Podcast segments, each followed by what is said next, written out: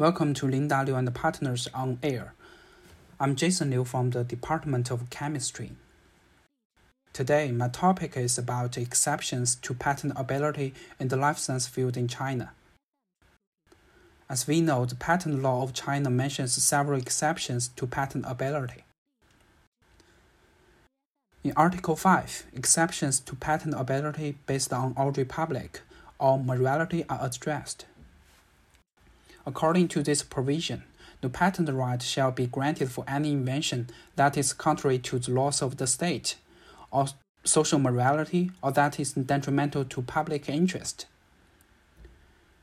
In biology field, for example, the process for cloning human beings and the use of human embryos for industrial or commercial purposes are considered unpatentable.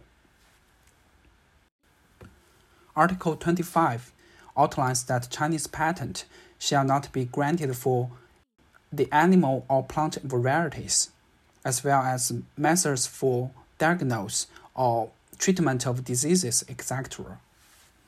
This is often the case in biology and medicine field. According to the patent law, animal and plant varieties are excluded from patentability. Theoretically, cells of plant have the potential to develop into whole plant.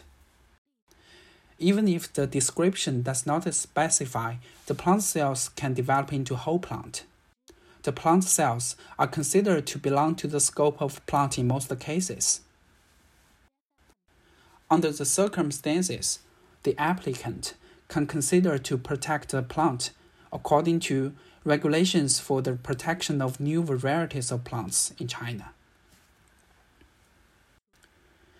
Method of treatment is eligible for patent protection in the US. However, according to the relevant provisions of the Chinese patent law, methods for the diagnosis or treatment of diseases are not patentable. To overcome the defect, we may consider amending such claim to a Swiss type claim in China. A Swiss type claim is typical, typically drafted as use of compound A in the preparation of a reagent for use in a method, or drafted as use of compound X in the manufacture of a medicament for treating Y. In the practice of patent examination in China, amending the subject matter of claim to a Swiss type claim is a conventional way of modifying method for the diagnosis or treatment of diseases.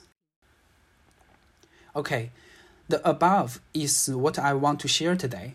If you have any questions, please feel free to contact me.